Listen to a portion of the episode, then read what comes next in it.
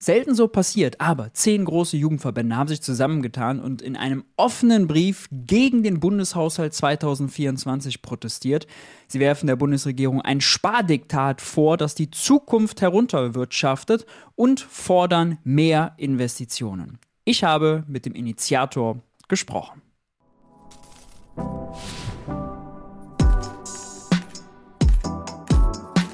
Hi und herzlich willkommen bei Geld für die Welt. Ich bin Maurice und in diesem Video geht es um den Bundeshaushalt 24, um das Spardiktat von Christian Lindner und um vor allem den Widerstand dagegen. Zehn Jugendorganisationen haben angeleitet von Fiscal Future, einen offenen Brief an die Regierung geschrieben. Der Spiegel hat darüber groß berichtet. Jugendverbände werfen Ampelkoalition Spardiktat vor. Gemeint ist dieser offene Brief mit dem Titel Eure Sparpolitik kostet uns die Zukunft, adressiert an Olaf Scholz, Robert Habeck und Christian Lindner. Initiiert wurde das Ganze von der Jugendorganisation Fiscal Future, junge Menschen für eine zukünftige Finanzpolitik. Wir sind eine überparteiliche und gemeinnützige Initiative junger Menschen für eine zukunftsfähige Finanzpolitik. Wir stärken Beteiligung, informieren und sagen so zu einer besseren Politik bei. Heißt es auf der Website. Ich habe den Gründer und Geschäftsführer Karl Mühlbach zu Gast und wir fragen ihn mal, was es denn mit dem Brief so auf sich hatte. Lieber Karl, äh, schön, dass du da bist. Danke, dass du dir die Zeit nimmst. Ähm, ihr habt zuletzt mit zehn Jugendorganisationen, lass mich gleich reinplatzen. Also es hat bei mir äh, Erstaunen ausgelöst, wie man das organisatorisch hinbekommt. Einen Brandbrief, will ich fast sagen, an die Ampel geschickt, äh, weil ihr mit dem Bundeshaushalt nicht zufrieden wart. Äh, warum? Was hat euch gestört? Naja, Christian Lindner betont ja immer wieder, dass er einen Haushalt unter der Schuldenbremse aufstellt, damit nicht so viele Schulden an junge Menschen vererbt werden, damit, also dass er eine zukunftsfähige Finanzpolitik machen möchte. Und diese Art der Haushaltspolitik hat leider zur Folge, dass nicht genug investiert wird. Das heißt in Klimaschutz, in eine zukunftsfähige Infrastruktur, in die Digitalisierung, wo wir weit abgeschlagen wird. Da wird sich mit diesem Bundeshaushalt nichts ändern. Und das ist natürlich nicht im Interesse von uns jungen Menschen, weil wir möchten, dass die Regierung die selbstgesetzten Klimaziele einhält, statt sie abzuschaffen. Und wir möchten in Zukunft in einer Gesellschaft leben, wo die Infrastruktur funktioniert, wo es eine gute Bildung gibt, ähm, wo eben nicht die Verwaltung noch Sachen ausdrucken und hin und her faxen muss. Und deshalb haben wir diesen Brief geschrieben, um darauf hinzuweisen, was uns wichtig ist äh, ja, äh, sehr spannend. Vor allem, ich finde gut, dass ihr, also Klima ist natürlich so ein No-Brainer und da denkt man äh, sofort dran. Ich glaube, da habt ihr auch eine schockierende Zahl. Eigentlich bräuchte es 160 Milliarden bis äh, 2030. Minimum. Also das sind sehr ja, konservative ja. Schätzungen und das braucht es noch zusätzlich wenn man alles, was es irgendwie schon gibt oder geben könnte, mit dem Klima- und Transformationsfonds, mit der Lkw-Maut, mit den Einnahmen, wenn man alles zusammenrechnet, dann ist das noch die minimale Lücke. Also wir sind echt weit davon entfernt, das Notwendige zu tun. Ja, du hast völlig recht. Also ich hätte jetzt auch gesagt, 160 Milliarden, das ist schon konservativ. Äh, ich würde so sagen, jede Milliarde, die man irgendwie findet und jetzt ins Klima steckt, ist eine gut investierte Milliarde. Aber wenn du jetzt einen Punkt oder sagen wir mal zwei Punkte dir raussuchen müsstest, die euch am meisten gestört haben, vielleicht auch in dieser Zehner-Konstellation, denn es waren ja ganz prominent äh, Fridays for Future mit dabei, der BUND, also die eher so Umweltthemen vor allem prominent haben und dann Gewerkschaftsorganisationen, äh, DGB, Verdi, wenn ich das richtig gesehen habe. Also wenn du zwei Punkte aus dem Haushalt rausnimmst, die dich oder euch besonders gestört haben, welche, welche sind das? Ähm, es gibt ja viele Punkte aus dem Haushalt, die es in die öffentliche Debatte geschafft haben. Zum Beispiel die Kürzungen beim BAföG, die sind ganz furchtbar, die sind ein großer Rückschritt in Richtung Bildungsgerechtigkeit. Es wurde auch kritisiert, dass wir unsere Ziele bei der Entwicklungshilfe nicht äh, erreichen. Auch das Elterngeld hat für große Kritik gesorgt. Ich oder auch wir halten gar nicht so viel davon, dass man jetzt einzelne Ausgaben gegeneinander abwägt oder ausspielt, weil wenn wir einen Schritt zurückgehen und schauen, was ökonomisch Sinn ergibt, dann könnten wir auch einen Haushalt aufstellen und verabschieden, der eben nicht nur einer Herausforderung, sondern der allen Herausforderungen gerecht wird. Und wir könnten einen Haushalt aufstellen, wo sehr viel mehr getan wird, der die Herausforderungen vernünftig adressiert. Von daher würde ich sagen, mich stört, dass ja, vor allem aus politischen Profilierungsgründen würde ich sagen, Sparmaßnahmen und Kürzungen verabschiedet worden, wenngleich sowohl unter Einhaltung der Schuldenbremse noch mehr Spielraum gewesen wäre. Und man könnte ja aber auch darüber reden, dass man sie dieses Jahr noch aussetzt oder auch über eine grundsätzliche Reform nachdenken. Mhm. Ihr habt bei Fiscal Future, fällt mir gerade ein, auch schon äh, sehr früh beim Dezernat, glaube ich, zusammen äh, zum Beispiel über dieses Thema äh, Buchungsregeln bei den Zinsen gesprochen. Also das gerade, ich habe es äh, Zinslüge genannt, ich bin da ja ein bisschen polemischer als ihr, das ist unsere Arbeitsteilung, ist ja auch gut so.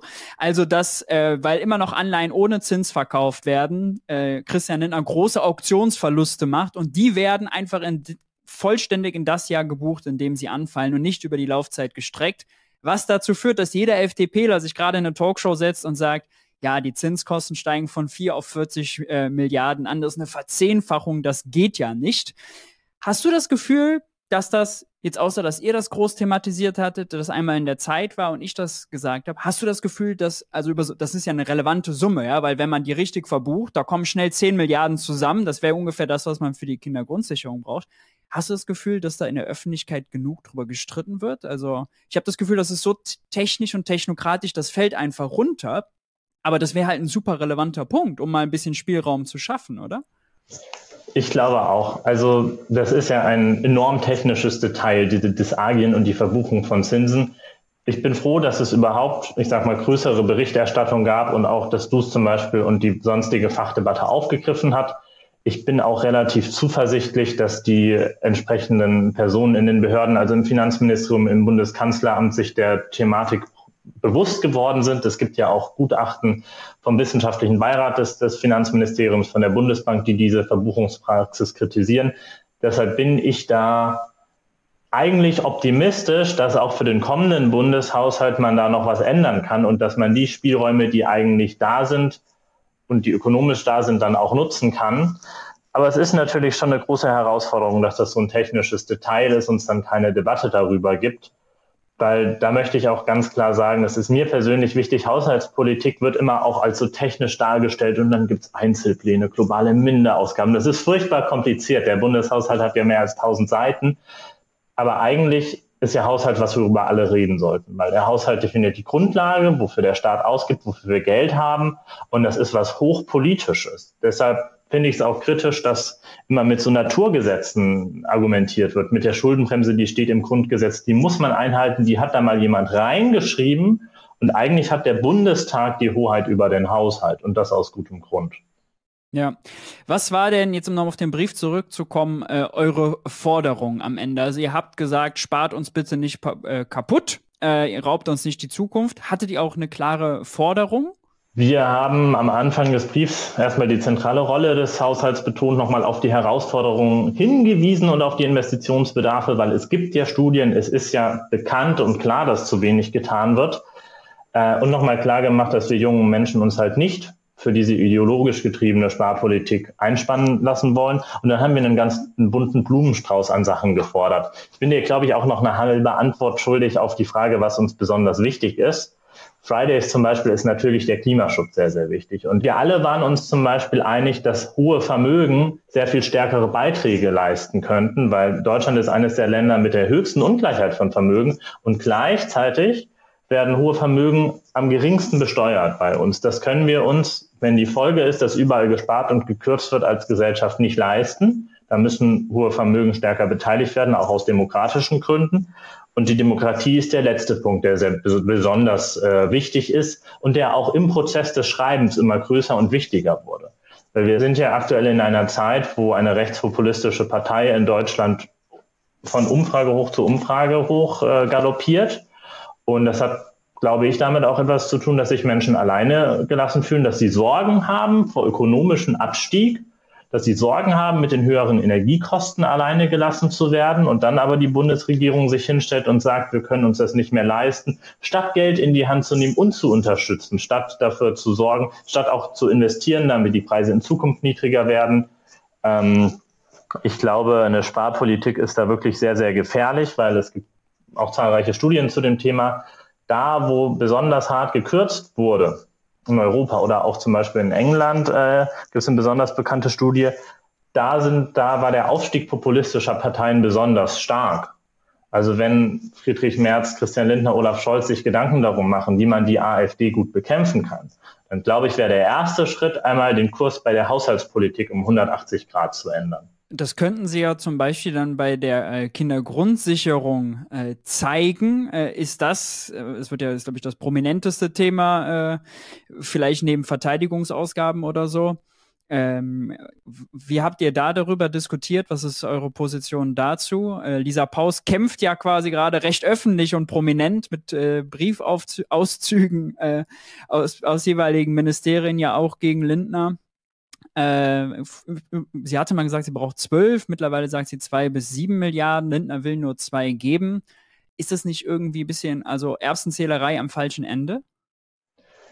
Ich finde es unfassbar traurig und enttäuschend, dass wir in einem so reichen Land wie Deutschland überhaupt so lange über eine Kindergrundsicherung diskutieren müssen. Es kann doch nicht sein, jedes fünfte Kind in Deutschland ist armutsgefährdet wir könnten es von heute auf morgen oder von diesem aufs nächste Jahr ändern mit einer vernünftigen Kindergrundsicherung und die Regierung macht das nicht. Das ist für mich ein Versagen von Politik.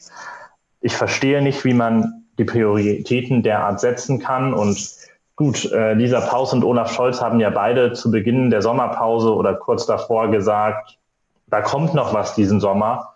Und ähm, ich, ich ich rechne nicht damit, dass es bei den zwei Milliarden Euro bleibt, die Christian Lindner gesagt hat. Weil er hat ja auch immer betont, dass er das Niveau nicht erhöhen möchte, sondern dass er es so reformieren möchte, dass alle, die Anspruch haben auf Leistungen, diese auch bekommen.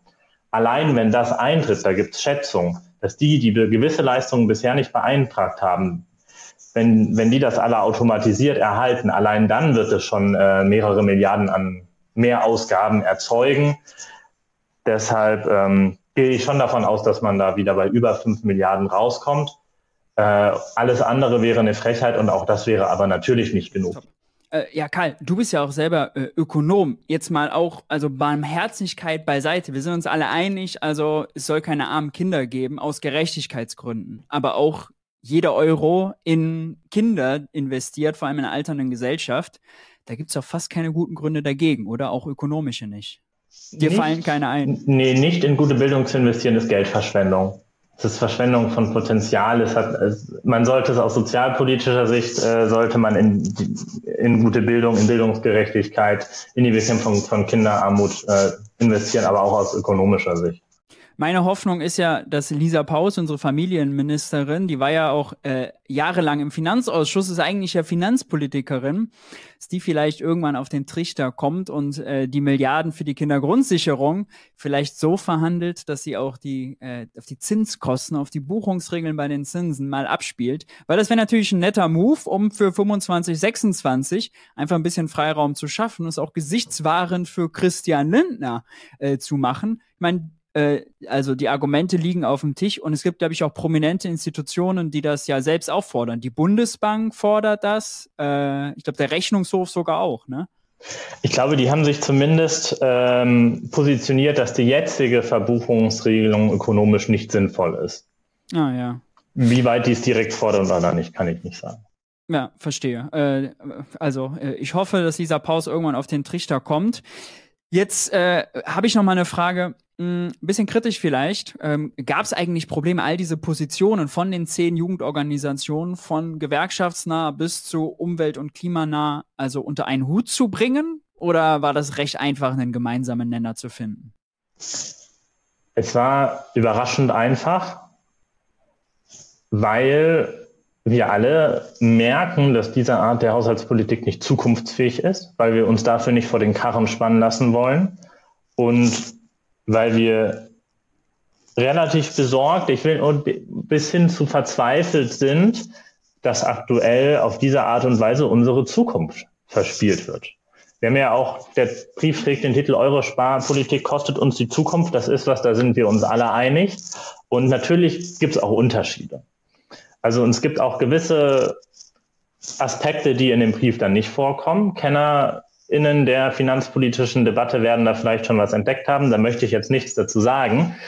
Ähm, aber natürlich gab es Unterschiede und gewisse Organisationen wollten das eine und andere das andere stärker betonen. Aber im Endeffekt die Schnittmenge an Sachen, wo wir als breites überparteiliches Bündnis von Jugendorganisationen und Verbänden sagen, das alles wollen wir und das soll anders gemacht werden, die ist ziemlich breit. Und ich hoffe sehr, dass unser Finanzminister, unser Bundeskanzler und auch unser Vizekanzler sich diesen Brief zu Herzen nehmen und eine wirklich zukunftsfähige Finanzpolitik an den Start bringen. Habt ihr äh, irgendeine Art von Reaktion bekommen aus den Ministerien? Wir schreiben gerne Briefe bei Fiscal Future. Wir hatten den Brief mit zehn Jugendverbänden, äh, den wir an Olaf Scholz, Christian Lindner und Robert Habeck adressiert haben. Da muss ich ehrlich sagen, den haben wir natürlich über Spiegel Online veröffentlicht und dann auch verbreitet über Social Media.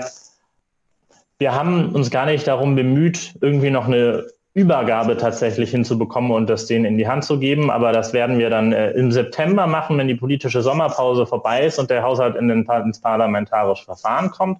Und einen Monat davor hatte ja Christian Lindner Sparbriefe an die Ministerien versendet, wo er ihnen mitgeteilt hat, so kleine schöne Zettelchen, so und so viel Geld habt ihr.